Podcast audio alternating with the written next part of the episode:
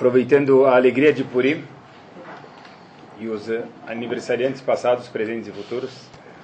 O Rabino e o Fred. É óbvio. É óbvio. Então, é, na verdade, falar para vocês. Bom, eu fico pensando às vezes, quando a gente está nesse, assim, não vivendo no mundo, ninguém vive mais no Steitlach, como que se vivia alguns anos atrás, seja o Steitlach da Polônia ou de Halab, onde era. Então a pergunta é, como que dá para manter, seja o pai, ou a mãe, ou os filhos, amarrados na Torá? Sempre tem essa questão, de verdade, com tantas atrações fora do mundo. Hashem, acho que a resposta, uma das respostas pode ser, acho que tem duas, mas uma das respostas vem aqui, pessoal. Hashem vai se apresentar no Har Sinai. Hashem, quando vai dar a Torá para a gente, ele mostra no Har Sinai o cartão dele. E lá, mais do que nunca, certeza, cada vírgula da Torá é medida, mas mais do que nunca, quando Hashem vai se apresentar, ele calcula exatamente como ele vai se apresentar para a gente no Har Sinai, quando ele vai dar a Torá. Até que Hashem logo diz o primeiro mandamento, todo mundo conhece. Anochi Hashem Elokecha, Asher Otzeticha, Meretz Mitzrayim. Hashem vai se apresentar mais uma vez no cartão dele e diz o seguinte: Eu sou o teu Deus que tirei você do Egito. E é assim que Hashem se apresenta para a gente. Alguns mefarshim, vou falar dezenas porque não conheço tudo, mas muitos mefarshim fazem a seguinte questão. Por que Hashem se apresentou para a gente da seguinte forma? Eu sou teu Deus que te tirei do Egito. Se Hashem quer se apresentar para o mundo, como ele devia se apresentar? Muito bom. Eu sou o teu Deus que fiz o que, o que, que eu fiz? Eu criei o mundo inteiro. Tirar do Egito é um ponto pequeno de tudo muito maior que eu já fiz. Eu, Hashem, criei o mundo inteiro. Criei, o que quer dizer criar? Quando alguém vai e fala, olha, eu criei uma receita nova. O que, a mulher fez? Quer dizer, criar uma receita nova. É uma receita que talvez existia, ninguém conhecia, ou mesmo não existia. Ela colocou limão, açúcar lá e fez um ou novo. Tá bom? Fez um hamod novo, fez um gefilte fish novo. Mas não, ela transformou alguma coisa. Hashem foi o único, um homem no trabalho também, tá bom? Hashem foi o único que criou de verdade. Criar quer dizer pegar do nada e plot, fazer um milagre e criar alguma coisa. Quer dizer, muito maior do que tirar a gente do Egito, dizem os Mefarshim, é que Hashem criou o céu e a terra, criou o mundo inteiro. Por que então Hashem não se apresenta para o mundo? Eu sou Deus que criei o céu e a terra. Porque Hashem diz, uma das respostas que falam para essa pergunta, é curioso e é importante que a gente saiba, é porque se Hashem falasse, eu sou Deus que criei o céu e a terra, podia muito parecer o seguinte, olha, está aqui, eu decorei essa casa, eu decorei esse lugar chamado mundo, aqui na minha carteira, minha carta de apresentação do decorador chamado Kadosh Baruch mas agora no mundo eu não tenho mais nenhuma relação, nenhuma razão mais para continuar cuidando do mundo. Então, na verdade, Hashem falou, olha, eu sou teu Deus que te tirei vocês do Egito, quer dizer, mesmo que eu criei o mundo alguns milhares de anos atrás, ainda hoje eu tirei você do Egito para mostrar que Hashem ainda continua controlando o mundo. Essa é uma das respostas que os Mefarshim trazem que na verdade a gente está falando, olha, não é que eu criei o mundo e fui embora, o mundo aqui continua existindo e eu continuo calculando e cuidando desse mundo. Essa resposta, certeza, ela é, ela é verdadeira, mas hoje eu queria talvez, pessoal, falar com vocês outra resposta, porque Hashem se apresentou para o mundo a primeira vez, dizendo para os Eudim, eu tirei vocês do Egito, não, eu criei o céu e a terra. Todos, muitos mefarshim trazem que a base da emuná, a base da fé em Hashem, vem desse passuk, desse primeiro passuk, primeiro mandamento. Quando a gente olha para a introdução, a, a, coisa que a gente menos lê, se é que a gente lê algumas vezes um manual de alguma coisa, mas que a gente sempre pula, vê o manual do carro. Eu não sei quem lê o manual do carro, mas aqueles que leem, certeza não leem a introdução. Aquele indivíduo que quer um livro, certeza ele não lê a introdução Obrigado. Ele não lê a introdução do livro. A pessoa vai ler, mas não vai ler a introdução do livro. Algumas introduções dá para pular, outras não. Na, na Torá, ela também tem uma introdução. Se a gente for ver sobre Har Sinai, sobre quando Hashem deu a Torá, Hashem, o primeiro mandamento que ele falou é Anochi Hashem Elokecha. Mas antes disso, Hashem deu uma introdução. Qual a introdução que Hashem falou para a gente antes de dar a Torá? Você dá uma introdução, falou, olha, antes de dar a Torá, ele, ele falou, quando ele deu a Torá, eu sou Deus, tirei vocês do Egito. Mas antes de dar a Torá, ele deu uma introdução para a gente. No livro, no manual, dá para pular. Na Torá não dá para pular. Qual a introdução que a Gem deu para a gente antes de dar a Torá? Está escrito Meforash na Torá o seguinte, Parashat Itro, que é a Parashat dos Dez Mandamentos, Veatem tiuli mamlechet koanim, vocês vão ser para mim, antes de dar a Torá, mais uma vez Hashem falou essa única coisa, vocês vão ser para mim mamlechet keuna, koanim, um grupo de sacerdotes koanim, ah, mas não é todo mundo kohen, a gente vai ver quer dizer isso daqui um segundo, vegoi kadosh, e um povo santo, ele adevarim asher tedaber Israel. Diz, diz Hashem para Moshe, essas são as palavras que você vai falar para o povo antes de dar a Torá. O quê? Que nós somos um povo de sacerdotes e um povo especial, um povo santo. Um povo kadosh com kudushá santidade. Rashi traduz a palavra Kohanim. Vocês são um povo de Kohanim, sacerdotes. Mas eu não sou Kohen. O que faz quem não é Kohen? A gente está falando, vocês são um povo de Kohanim. É mentira, a gente não é Kohen. Rashi fala, você tem razão. Não está se referindo ao Kohen de verdade, está se referindo a Sarim. O que é Sarim em hebraico? Ministro. Então vamos ler o passo de novo de acordo com Rashi. Veatem, antes do primeiro mandamento, a única coisa que Hashem introduziu para a gente. Vocês vão ser para mim um povo, um reinado de Kohanim. Kohanim quer dizer o quê? Príncipes, ministros. Não Kohen de verdade, assim explica Rashi. Vegoi Kadosh, um povo santo. Ele é a Devarim Asher Tedaber Essas são as únicas coisas que você vai falar Moshe Rabbeinu para o povo antes de entregar a Torá. Quer dizer, tinha uma lei só que a Hashem falou para a gente que os homens, antes da entrega da Torá, tinham que separar três dias das mulheres, depois que a Torá foi dada, podiam voltar fisicamente. Mas essa é a única coisa, é uma lei física. Tá uma lei que não, não lei da física, eu diz uma lei que se aplica fisicamente no corpo da pessoa. Mas um único conceito que Hashem deu para o ser humano, quando ele, antes da Torá, a única introdução que ele falou, vocês vão ser para mim um povo de ministros e um povo santo. A pergunta, pessoal, é o seguinte, eu sempre fiquei me questionando, qual é a definição da palavra Yehudi? Como se traduz a palavra judeu Yehudi? Alguém traduz para mim? Qual a tradução? O que quer dizer a palavra Yehudi? Tribo de Eudá, isso, muito bem. Agora a gente acabou de ler Migrat Esther, está escrito isso. Eu procurei no dicionário, Micaelis, é o que eu tenho em casa, e lá está escrito o seguinte, olha, habitante da Judeia. Judeu, habitante da Judeia. Tinha, tinha umas sete definições, eu peguei duas, três. Ou a outra, a outra definição, um judeu é quem, quem segue judaísmo. De acordo com a Torá, isso é mentira. Um judeu ele é judeu, segue ele o judaísmo ou não. Tá bom? Mas, e a terceira definição e última que eu vou falar para vocês é o que o Beto falou: indivíduo avarento. Essa é uma das definições da palavra judeu no dicionário Michaelis, pessoal. Tá, Yehudi. É. Judeu? É. Pessoal, a gente não pode contribuir para que isso seja verdade, tá? Entre parênteses, não é sobre esse shir hoje, mas a gente não pode contribuir para que seja verdade.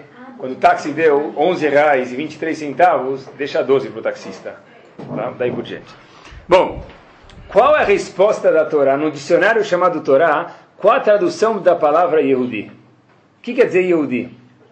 A tradução da palavra Yehudi, pessoal, no dicionário da Torá, diferente de que segue judaísmo ou não, uma pessoa não deixa de ser judeu se ele segue judaísmo ou não. De acordo com a Torá, a tradução da palavra Yehudi, vou traduzir para vocês em hebraico, depois em português, Am Segulá. O que quer dizer Am Segulá? Um povo especial. Essa é a tradução da palavra Yehudi. No mundo, pessoal, no mundo não judeu, a gente vê frases que é bom que a gente saiba que existe um monte, eu peguei uma ou duas, mas tem um, um historiador britânico, o nome dele é John Adams, ele viveu mais ou menos 1800 e pouco, século 19, e ele dizia, eu tenho, tenho umas frases importantes dele, mas eu quero ler uma para vocês. Insisto em afirmar que os hebreus fizeram, só traduzir, não mais nada mais do que qualquer outra nação para civilizar, para civilizar os homens. Sem os judeus, poderíamos habitar um lugar muito mais vazio, e com certeza habitaríamos. Falando de que um não Yehudi falou sobre um Yehudi, tá bom? Então isso é o que eles falam. Tinha outros, mas não vem ao caso aqui. Eu peguei dois que já é suficiente. A pergunta é o seguinte: o que, que a Torá quer que a gente saiba, não o que, que os goim vão falar da gente. Tomara que eles falem bem. Mas o que a Torá quer que nós falemos sobre nós mesmos Qual a definição de um Yehudi? Eu acho que isso tem tudo a ver com a imuná da pessoa, com a fé da pessoa. Teve um dia eu estava no metrô nas férias, e agora em dezembro, janeiro, eu estava entrando no metrô, quer dizer, dentro do carro do metrô, né, do vagão, aí um indivíduo falou assim para mim, olha, o senhor é da Judeia? Aí eu falei, eu falei, não, não. Ah, então o senhor é de Israel? Não. Descendente de israelense? Não. Mas o que é esse negócio na cabeça do senhor? O senhor é judeu? Eu falei, não, sou judeu, mas não sou descendente de israelense. Meu pai é judeu. Falou, ah. Aí o indivíduo falou assim, ele não entendeu nada, mas ele chegou e falou assim para mim, ele falou uma coisa muito curiosa, olha, não esquece que você faz parte de um povo muito importante. Ele foi embora. Eu tinha certeza, pessoal, se não fosse a aparência desse indivíduo, eu tinha certeza que era Eliel Navi vindo falar comigo, tá? mas depois que eu vi a cara dele, eu tinha certeza que era ah, Não pode ser, ia ser um Lachonará, se chamar de Eliel Navi. Ele falou, olha, não esquece que você é um povo muito importante. Falei, puxa, que lição de moral. Eu estou no metrô, o indivíduo me vê de equipar e fala, olha, não esquece que você faz parte de um povo muito importante.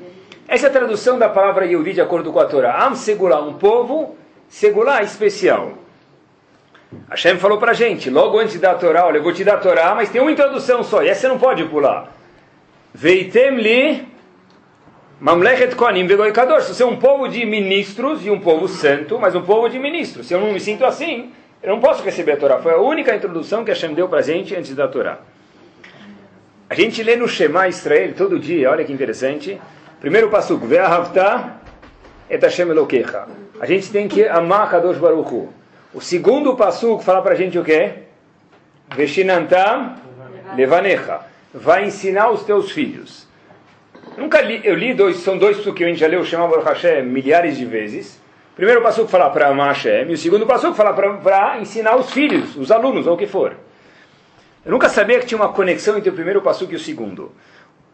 Alsher, o Alsher fala para a gente, Rav Moshe Alsher diz o seguinte, tem uma conexão direta entre o primeiro passo e o segundo. O primeiro passo diz ama Hashem, e o segundo passo diz o quê? Ensina os teus filhos. Qual a conexão? É o seguinte, para que eu possa ensinar meus filhos de verdade, preciso passar para o primeiro passo. O primeiro passo fala ama Hashem. Habibi, homem ou mulher, depois que você já passou por ver a Havtai Hashem Elokecha, já amou a Kadosh Baruch Tfadal, vai para o segundo pasuk, Veshinantam Levanecha.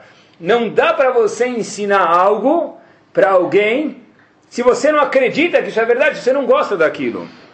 Sabe que uma pessoa me contou, há um, algum tempo atrás, que ele foi para ele foi num lugar, numa reunião, em algum lugar, e tinha algumas pessoas, não vou falar porque bom, não quero que saibam de onde é, e, e essa, esse indivíduo que cuidava de alunos fez uma pergunta, olha, mas essa pessoa que foi se encontrar com esse professor falou: Olha, poxa, a gente acredita né, que as crianças vão crescer, vão ser pessoas boas, que tem toda uma história para que a Torá está aqui, que a Hashem vai salvar a gente.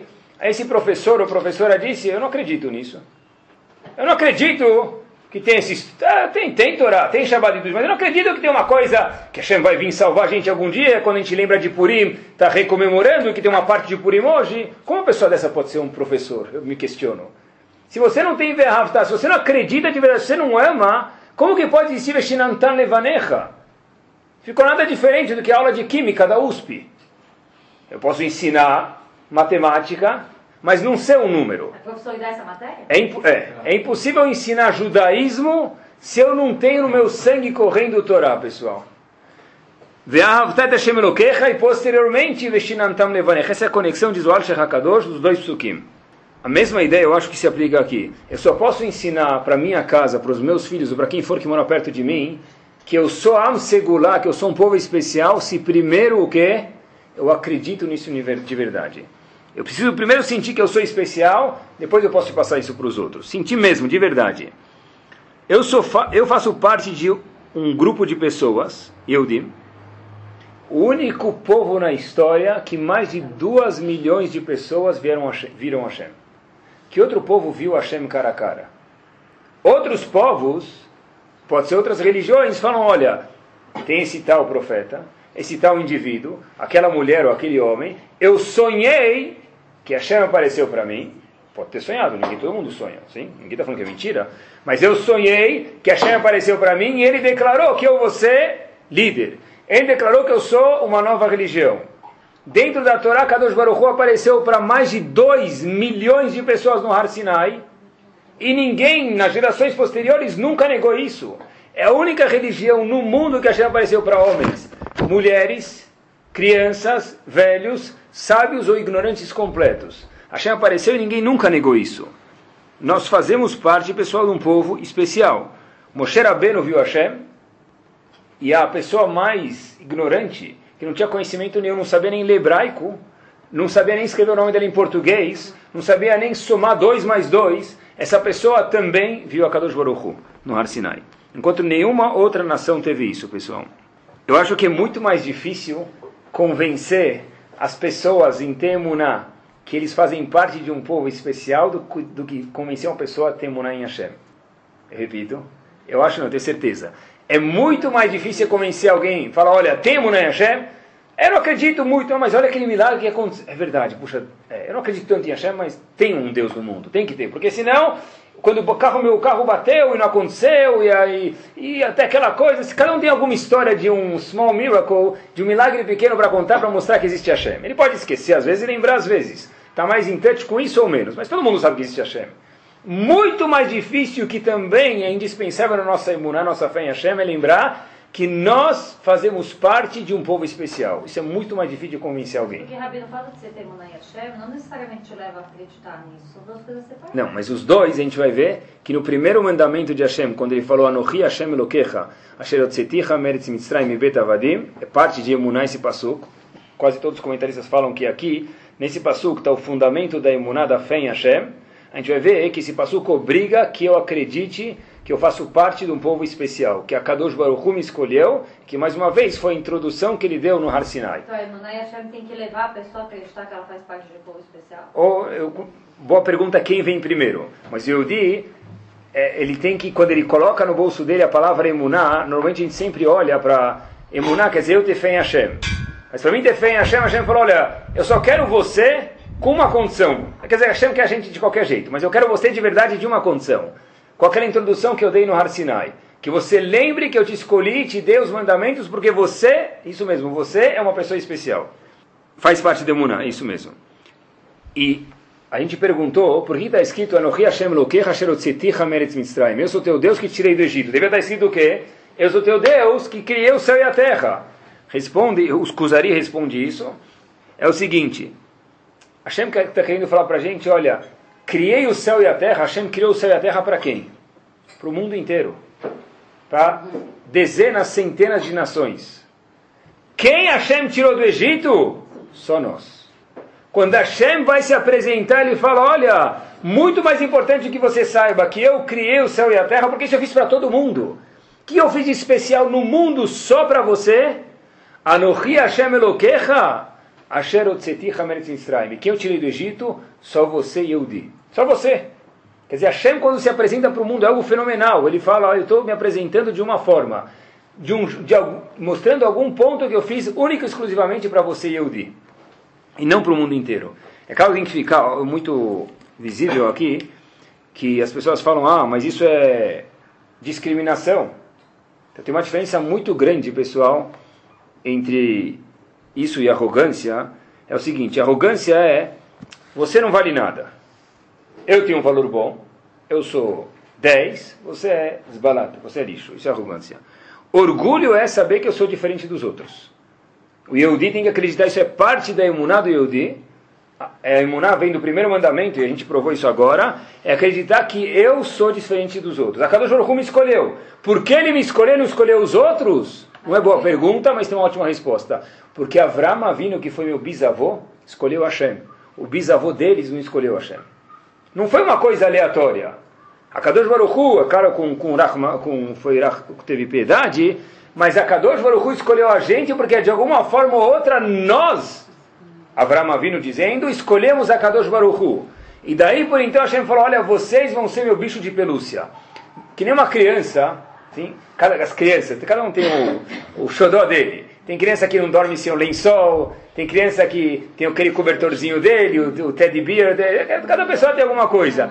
O bicho de pelúcia, de uma forma respeitosa de Akadosh Baruchu, dentro do mundo quem é?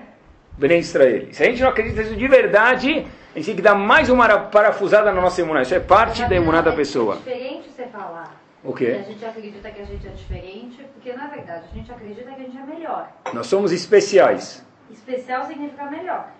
Eu não sou melhor do que os outros. Eu sei que eu sou especial. O fato de você falar que você é especial, dá, dá- eu acho que dá muita. Margem de erro? É, então, depende. Se eu, quando, quando eu estou andando na rua, por exemplo, eu sei que eu sou melhor, eu sei que eu fui escolhido por Hashem, então talvez eu não posso parar em fila dupla, todo mundo fala o judeu da parada de fila dupla. Eu não posso pegar e eh, passar na Higienópolis, eu acho que não tem mais, graças a Deus, e ver suco Geffen ou suco kasher jogado na rua. Porque eu tenho que me preocupar com lixo na rua, que eu sei que os egoísmos vão passar e falar, olha, um judeu não pode ficar feio, vão falar mal da gente. Eu sei que eu sou melhor, tenho que me comportar de uma forma mais distinta. Mas não quer dizer que o cara está passando na rua e não vai cumprimentar o funcionário dele, ou o porteiro, ou o zelador. Isso é ignorância.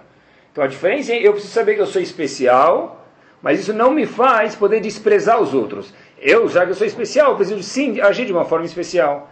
O embaixador dos Estados Unidos no Brasil, ele sabe que ele é embaixador, ele sabe que é único aqui.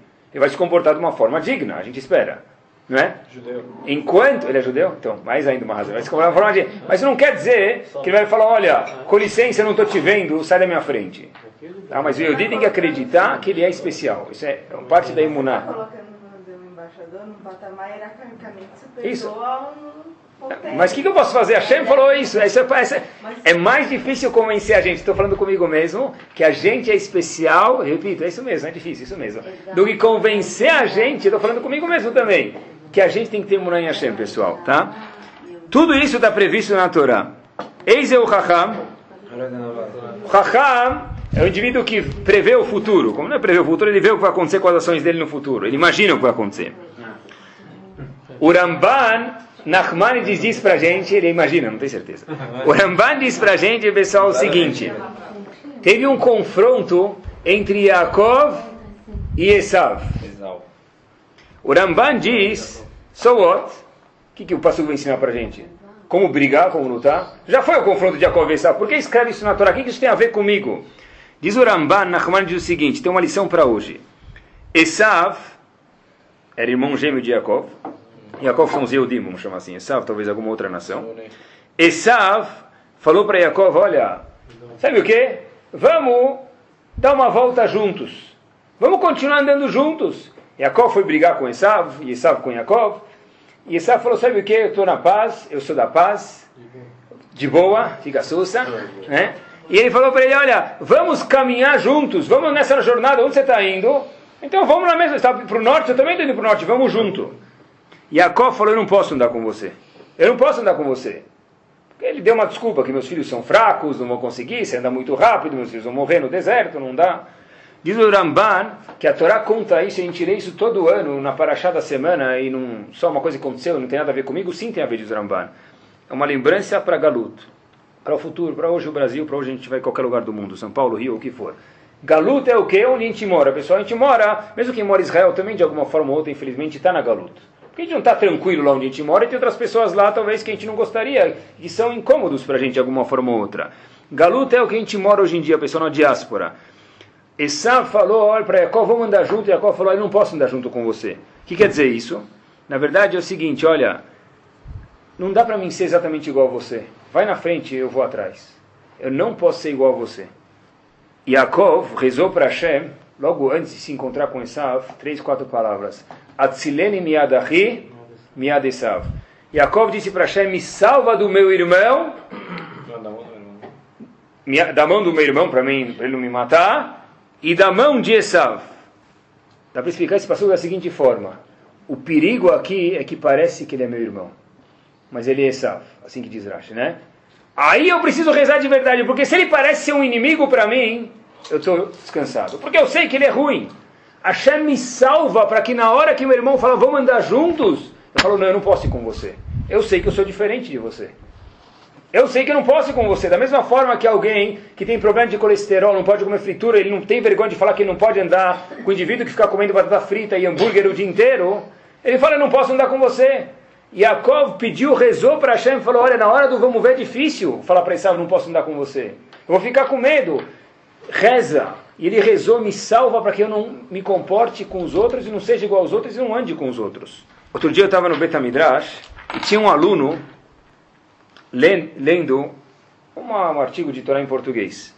E lá tinha uma abreviação. Ele estava do lado direito, o Betamidrash estava do lado esquerdo, na sinagoga de Shivá. E aí ele falou, Rabino, o que quer dizer SA? SA, abreviação em português. Aí tinha um senhor lá, aí ele escutou, ele sabia, ele falou, Sociedade Anônima. Aí eu olhei para ele e falei, olha, deixa eu ver o que você está lendo. Aí ele falou, não, eu falei, Shulchan Aruch, S-A Shulchan Aruch, não Sociedade Anônima. De lá eu percebi, pessoal, uma coisa. Cada pessoa vê as coisas do jeito que ela pensa na cabeça dela. O cara que falou Sociedade Anônima é um malvado, Deus me livre. Mas na cabeça dele, chegou do trabalho, o que, que ele falou? É isso que ele estava na cabeça. Então, é claro, que perguntou, ele queria ajudar, ainda foi gentil. Sociedade Anônima. Depois ele até falou, mas não é isso mesmo. Eu falei, claro que é, esse é Sociedade Anônima. Mas dentro do Betamidrash, esse é o que?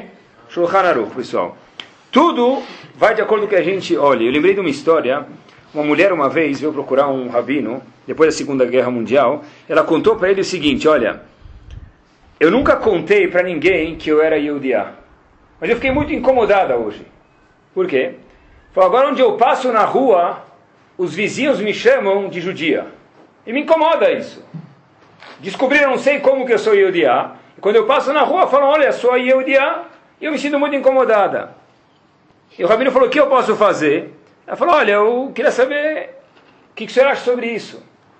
Aí o Rabino falou o seguinte, olha, para mim, ninguém nunca me falou você é um Yehudi na rua. Por que você acha? A mulher pensou e falou uma frase muito inteligente. História que aconteceu. Pessoal falou o seguinte: olha, a mulher falou para o rabino: olha, é, eles sabem que se me chamarem de, de Eudiá, a moça falando, eu tomarei como um insulto. Mas você, quando falam que você é Eudi, você é um Urá, você vê isso de uma forma orgulhosa. Por isso que eu agora, para me beliscar, para me encher, para me incomodar, todo mundo fala sou Yudiá, e para o Rav ninguém fala você é um Yudi, porque a mesma palavra para um pode ser um elogio, e para o outro pode ser o maior palavrão do mundo. A mesma palavra, SA pode ser Shulchan Aruch, pode ser sociedade anônima. A palavra Yehudi, a definição de Yehudi, como a gente está falando agora, é orgulho. Para um pode ser orgulho, para outra pessoa pode falar, ah, olha, ele está me criticando, está falando mal de mim, está falando feio de mim. Se alguém liga para uma pessoa importante, a secretária dessa pessoa, você tem um encontro com um cara muito importante. Ele, ele, ele quer falar com você, ele precisa da tua ajuda. Você está todo lá, ele vai te ligar no celular, você não vai mais apagar chamadas recebidas, ele te mandou uma mensagem, tal pessoa escreveu o nome dele, você não vai pagar. Você vai deixar no celular, olha quem me ligou. Eu falei com a secretária daquele tal indivíduo que é muito importante, uma, uma companhia grande, uma pessoa de fato importante. O que, que faz, pessoal, quando alguém se alguém se enxergasse assim de verdade, fala, eu também tenho essa mesma importância que aquele indivíduo. Eu sou Yehudi, eu sou a única pessoa que Hashem se revelou inteira, para o mundo inteiro, e todo mundo viu, e eu sou a pessoa que Kadosh Baruch Hu falou, Veritem li vocês são um povo especial para mim. Sabe que tem um Rav, chamado Rav Chaim Ozer Grodinsky, a última teshuvah que ele escreveu de Allahá, a última resposta que ele escreveu de Allahá antes de falecer, foi a seguinte, na Suíça, aconteceu isso, no começo de 1900, só tinha uma forma de fazer shkita. Quer dizer, só tem na Laha uma forma de fazer shkita, claro, isso é óbvio. Mas tinha uma forma que eles queriam fazer, melhor dizendo, para antes fazer shkita. Tinha que dar choque nos animais, aconteceu isso na história. Tinha que dar choque no animal para poder antes fazer shkita. Zer, olha, isso aqui tem um problema, não tem? Deixa eles darem choque e depois faz a shkita. Abraham Moser pensou bastante e olha o que ele fala, pessoal, mais importante do que a resposta, que também vou falar para vocês, ele fala o seguinte, olha, nós, Yehudim, fazemos parte de um povo muito sofrido. Porém, todos os nossos inimigos desapareceram, os velhos, né, vamos dizer assim, e nós continuamos aqui. Nós não podemos mudar absolutamente nada da nossa Torá. E diz Rafael Moser o seguinte, às vezes linguagem poética, linguagem do passuco, mas eu só traduzir para vocês. Uma planta pode murchar, uma grama pode secar, mas as palavras de Akadosh Baruchu duram para sempre. É verdade isso aí, orgulho. Se a gente for ver na história, qual o povo que foi mais perseguido do mundo? Não tem nada a ver, agora é a crise. Culpa de quem é a crise? Fizeram uma pesquisa. Culpa de quem é a crise? Dos Eudim. Em parte tem a ver, tá bom? Tem razão. É bom, em parte, fundo, infelizmente. Mas, mas culpa de quem é a crise? Eu vi uma pesquisa. Eu vi uma pesquisa na Europa, a culpa da crise dos Yehudim. Era mais de 60% falaram isso. A culpa da crise, de um dos países que eu vi. A culpa da crise é dos Yehudim. Na verdade, Rav Moser disse, olha, justo o fato de a gente ser perseguido, infelizmente, de uma forma maiúscula, mostra que tem alguém que está sempre atrás, porque todo mundo sabe que nós somos importantes. A gente mostrou historiadores americanos, não Yehudim, falam, olha, o que, que seria da civilização do mundo sem os Yehudim? Que eles falam, Hazako Baruch, que a gente entenda isso, é um ponto importante, pessoal. As pessoas perguntam qual a melhor resposta para o Holocausto. Um milhão de pessoas perguntarem. Qual a melhor resposta para o Holocausto? Visitar, lembrar, fazer, falar, cantar uma música, fazer uma tefilá, fazer um tehilim. Tudo isso é válido. Mas eu acho que a... Eu acho, de verdade acredito, eu acho, não, talvez tenha certeza. Posso estar errado, mas eu, é o que eu acho mesmo. Que a melhor resposta para o Holocausto é essa daqui. Em 1962, capturaram na Argentina Adolf Eichmann e Marshemov Zichro. Ele tinha mudado a aparência, daí por diante, a história aconteceu. Em 1962, tinha até um documentário, né? Capturaram ele. Trouxeram ele para Israel. David Ben Gurion pediu para o Rebbe de Tzantz escrever uma carta para o primeiro-ministro da Argentina, deixar com que os Yehudim julgassem Eichmann dentro de Israel. Porque os argentinos estavam com vergonha não do que esse indivíduo fez, porque não tem nada a ver com eles, é um alemão, não tem nada a ver, mas que ele ficou refugiado embaixo do nariz deles e era uma vergonha. Eles falaram, traz ele para a Argentina, a gente vai ver, a gente não quer que julguem lá. Então Ben Gurion falou, olha, pediu para o Rebbe de Tzanz, olha, por favor, escreve uma carta para o primeiro-ministro, a história foi exatamente assim, da Argentina, explicando um pouco do que foi o caso você que passou, para que possa, talvez, comover ele e ver que ele muda de ideia e deixa julgar Israel. Rebbe Tzan escreveu o seguinte, essas, tem a carta dele, pessoal, tá, isso é famoso. Peguei um, uma linha ou duas. Eu era Rav em Klausenburg, na Hungria. De lá eu fui levado para Auschwitz. Lá eu perdi minha esposa e 11 filhos. Entre minha família e minha esposa, morreu, minha família, a família da esposa, melhor dizendo, essa carta que ele mandou para ele foram embora do Lamazé centenas, uma centena de pessoas. Só sobrou o Rebbe de Tzanz, eu, mais ninguém de, de, toda essa família. Eu fui torturado em Auschwitz e Dachau. Atiraram duas vezes em mim e acertaram. O responsável por o meu sofrimento, no meu caso, foi esse indivíduo, Adolf Eichmann, que morou na Argentina. E eu peço por favor para que vocês deem a permissão, e foi concedido, que Israel julgue esse indivíduo. Qual é a melhor resposta para Shoah? É essa. Rav Yehuda Halberstam Zecher Tzadev Kadosh Libraha, o Rebbe de Tzanz, deu a melhor resposta possível. Qual foi a resposta dele? Ele fundou uma organização que gente até hoje em dia chamada Mifal Hashas. São pessoas que fazem prova de 70 dapim de Gmará, 70 páginas de Gmará por mês, com Hazarah. Até hoje, em dezenas, centenas de shivot no mundo tem. Essa é a melhor resposta para Shoah. Rebbe de Tzanz tem um hospital muito famoso chamado Hospital Laneado em Netânia. Quem fundou foi ele também. Essa é uma resposta. Olha, eu deixei, eu passei por aqui, eu estou aqui. Essa é a resposta do Yehudi. A resposta do Yehudi para o Shoah qual que é? Pode acender vela, pode fazer teilim, pode fazer tudo, não deixa de fazer isso. Mas a resposta verdadeira é: tenham filhos e que esses filhos vão para escolas judaicas e que eles sejam orgulhosos de ser Yehudim. Essa acho que essa é a melhor resposta. É isso mesmo. Foi eu, único que sobrei dos Rebbe de minha esposa foi embora, meus 11 filhos. Até hoje a Torá que ele plantou está funcionando em Israel. Até hoje o hospital, procurem na internet depois, pessoal, o hospital. Até hoje, para vocês verem que monstro que é esse lugar que esse indivíduo fez de produção, de cuidar de pessoas, e daí por diante de Hesed que é. Essa é a maior resposta, pessoal. É. Não tem nada a ver com o Leandro do Brasil. Mas, uh, quer dizer, talvez tenha lá atrás, o bisavô, mas... Uh, não sei, talvez o doador não sei. Tá? Mas ele que fundou isso, ele que foi arrecadar fundos, ele que cuidou disso e ele que me acedeu o hospital. Ele que instituiu esse hospital. Na verdade, quando a gente estava na, agora na, na viagem da Polônia, alguns meses atrás, com o Shivá, teve uma hora que eu olhei para... Estavam todos os alunos juntos, sabe? Tinha horas muito difíceis lá mesmo.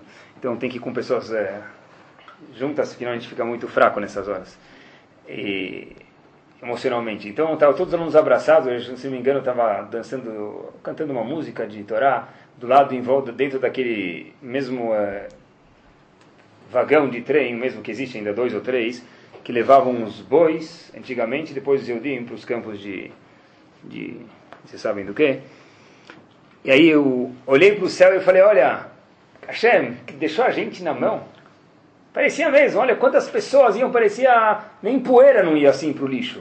Quantas pessoas foram, não se trata nem, nem, nem, nem, nem, nem ossos de, de animais, sabe, cobaia, nem ratos não se trata assim. Qual a resposta para isso? Aí eu olhei para Hashem, na verdade, eu olhei para baixo e falei, a resposta está aqui mesmo. Quando eu vi, Baruch Hashem, trinta e poucos alunos que vieram de um lugar longe lá do Brasil, que se a gente pergunta para um israelense, para um americano Brasil, ele pensa, uma vez eu estava lá, ele falou, olha, manda um abraço para um amigo meu da Argentina. Quer dizer, Brasil, Argentina, é tudo duas ruas só, parece. É um lugar do fim do mundo mesmo. A gente mora aqui, Baruch Hashem, mas para quem não mora aqui é um fim do mundo, Brasil. Argentina, Brasil, México, é tudo uma esquina só, parece. É o fim do mundo mesmo.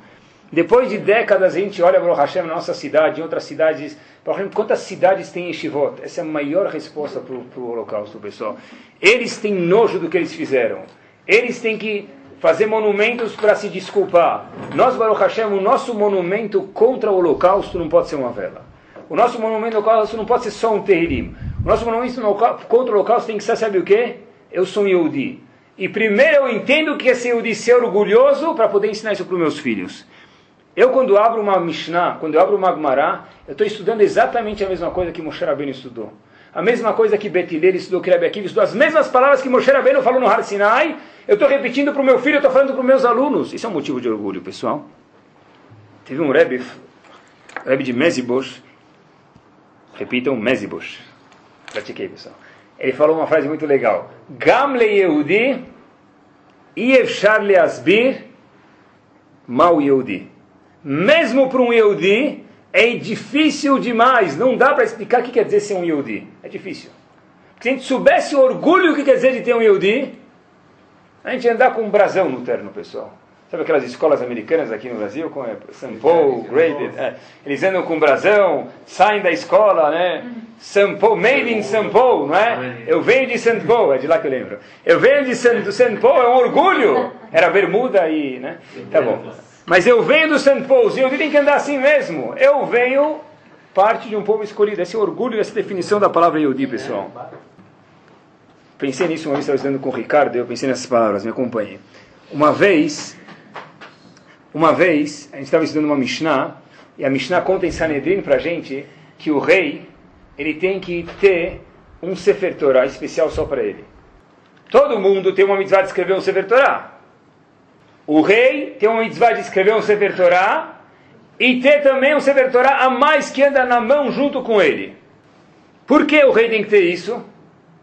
Está escrito na Torá, é óbvio, mas qual a razão? O rei, aonde ele vai, fora, me permita, assim decidir na no sanitário, porque é falta de santidade, algum lugar que não pode, todo lugar o rei tem que ir com Sefer Torah. Por que ele tem que ir com Sefer Torah? Porque imagina que quer dizer ser um rei. Amanhã o Obama me convida para jantar. Ah, bom, eu posso falar que eu só como kasher. Mas ele esqueceu que o vinho também precisa ser kasher. Ele vai e me serve um vinho envelhecido 73 anos. Mil dólares o copo, não a garrafa, o copo. Vamos brindar o nosso acordo que a gente vai fazer agora. Desculpa, Obama, com todo respeito, eu quero água com gás gelada. eu comprei vinho para você e tal. Tá escrito, aqui ainda está escrito em hebraico, só que não é kasher. O que, que a gente faz? O rei tem que andar com o Sefer Torah o dia inteiro, olha! Com Sefer Torah, se eu tomar uma coisa dessa? O rei tem que andar com Sefer Torah porque o rei tem testes que ninguém mais tem. Ele precisa andar com Sefer Torah. É isso que está escrito na Mishnah. E pensei junto com o Ricardo, talvez a ideia aqui é o seguinte, pessoal. Hoje em dia, cada um aqui é Begeder Rei. De, de, verdade. Por quê? Os testes que a gente tem, não sou eu que falo isso, os Gdolim falam isso.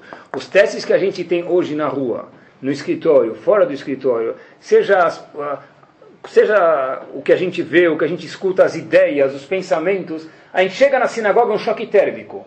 Muitas vezes é o oposto. Né? A palavra, o- o- a piada mais limpa que eu escuto na rua, se eu contar na sinagoga, ai, não tem coisas que não dá. E a gente passa por isso, a gente vê isso. O Yehudi hoje precisa ser que nem um rei, precisa andar com um Sefer Torah na mão. Qual o Sefer Torah? A gente não pode andar com o Sefer Torah. Qual o Sefer Torah que a gente tem que ter? O orgulho de ser um Yehudi. Eu acho que de verdade, pessoal, que a gente possa passar essas, os testes, é isso aí. É o orgulho de ser um Yehudi. Quando alguém falar pro ver uma pessoa, menos a ideia não pode ser verdadeira isso. Ver o filho e falar, olha, você esqueceu de deixar a kippah na sinagoga. Se o filho uma vez quer ir para casa de kippah, deixa ele. Oh, poxa, olha, passou já três, dez passos da sinagoga, você esqueceu de tirar a kippah, de- você que esqueceu de tirar a kippah, né? No começo, Mendelssohn, que fundou reformismo, dizia, né? Seja um judeu em casa e um homem na rua. O Yodi tem que saber, pessoal, que ele tem que ter orgulho da forma que ele cumpre a Torá, faça ele alguma coisa mais ou menos. Eu tenho orgulho do que eu faço de ser Yodi. A palavra SA pode ser Shulchan Aruch ou Sociedade Anônima. A palavra Yehudi pode ser uma vergonha ou pode ser um orgulho. Yehudi tem que falar, eu sou Yehudi e não trabalho no Shabat com orgulho. Não tenho vergonha, não posso... Sabe o que, hein? É, não tem o que fazer, meu pai é judeu, eu não posso trabalhar no Shabat. Mas por que o senhor fecha hoje? Hoje não posso trabalhar, Deus não me deixou, hoje eu não trabalho. É, hoje eu não trabalho, eu tenho orgulho do que eu faço. Eu acho que de verdade essa é pergunta que a gente fez no começo, como que dá para com tantas eh, variedades aí de tavó, de tentações no mundo, que a pessoa consiga ser Yehudi, a esposa ser Yehudi, a- os filhos serem Yehudi, pessoal, o único jeito é que eu, sou, eu tenho orgulho do que eu faço. Uma pessoa que tem orgulho do que ele faz, ele pode escorregar uma vez, mas ele não vai cair na cilada de achar que aquilo é verdade. Uma pessoa que tem, fala, eu faço, eu faço, eu faço, alguma hora ele pode acabar sem querer, infelizmente, sufocado, escorregar para o outro lado. Uma pessoa que sabe, ele tem orgulho, eu sou Yudi com orgulho porque eu vejo que meu pai tem orgulho. Quando meu pai vai sair jantar fora, onde você vai jantar fora? Quando meu pai vai num shiur, que eu falo para ele, estou saindo. Não, eu falo, eu estou indo num shiur. Meu filho tem que saber disso. Meu filho tem que saber que eu estudo Torá. Hoje eu fui colocar Filim. Hoje, fala para o filho, eu fui escutar a Megillah. Não, mas por que eu preciso contar para o meu filho que eu comprei um carro novo que eu não escutei a Megillah? Eu tenho orgulho do carro novo, eu tenho que ter orgulho também da Megillah Tesser, da, de comer matzah em Pesach e daí por diante. Eles sentem isso. Quando a gente sente de verdade isso, a gente passa por eles. Acho que essa é a única resposta, pessoal, como proteger a, uma das, acho que tem duas talvez, mas é como proteger a pessoa religiosamente de uma forma sadia. Essa é a forma também, felizmente, se a gente for ver o nível de assimilação que tem nos Estados Unidos, alguns anos atrás, esse é o mais eh, atual que eu achei, mais da metade da população judaica nos Estados Unidos faz parte de outra religião que não é o judaísmo. Repito, isso- essa pesquisa já tem mais de cinco anos, eu não achei mais atual. Mais da metade da população judaica nos Estados Unidos inteiro, estou falando em Brooklyn ou em Borough, que isso é óbvio, né? Mas da metade, mais da metade da população dos Estados Unidos inteiro é afiliada de alguma forma, eu não sei quantas vezes eles vão no templo, mas é afiliada de alguma forma a outra religião. Como eu posso garantir, Bez- Bezat Hashem, fora com a ajuda de Hashem, né, que meus filhos se mantêm dentro da Torá? É que eu sou Yehudi e sou Yehudi com orgulho, pessoal. Vou terminar só, o Passuco fala para a gente, Im bechukotai telechu. Na Parashat Bechukotai está escrito que se a gente seguir o caminho de Hashem, Venatati gishmechem beitam, eu vou dar brachot, Hashem fala que eu vou dar fartura, vou dar parnassá, vou dar sustento, daí por diante. Como se escreve Im? Im bechukotai telechu. Se você andar no meu caminho. Como se escreve Im? Aleph, Mem. Eu vi uma explicação, Aleph, Mem, é Aharon e Moshe. Im bechukotai telechu. Olha, se você sair nos minhas- meus caminhos, eu vou te salvar. No Egito, Im, Aleph, Mem, Aharon e Moshe. Depois em Purim, Im bechukotai telechu. Aleph Mem. Quem é Aleph? Esther e Mordecai. E Bezat Hashem no futuro está escrito que Hashem também vai salvar a gente. Im bechukotai telechu, Eliyahu Anavi e Mashiach. E Bezat Hashem, a Kadosh Baruch Hu, traga para a gente a Geulah de verdade, que a gente chegue lá com orgulho. A gente fala isso no Kriyat Shema e com essa frase eu termino. Vetolichenu meherá komimiut leartzenu. Logo antes do Kriyat Shema a gente fala, presta atenção nas palavras amanhã, Bezat Hashem na reza, Vetolichenu, olichenu, que me nos leve, lalechet, meherá rapidamente, não está escrito leartzenu. O que é komimiut? Cabeça erguida. Se eu tenho komimiut, se eu tenho orgulho de ser Yehudi, Hashem diz, aí sim leartzenu. Que Bezat Hashem, Hashem faça Aleph Mem, Haron Moshe, Esther Mordechai, Eliyahu Navi e Melech HaMashiach.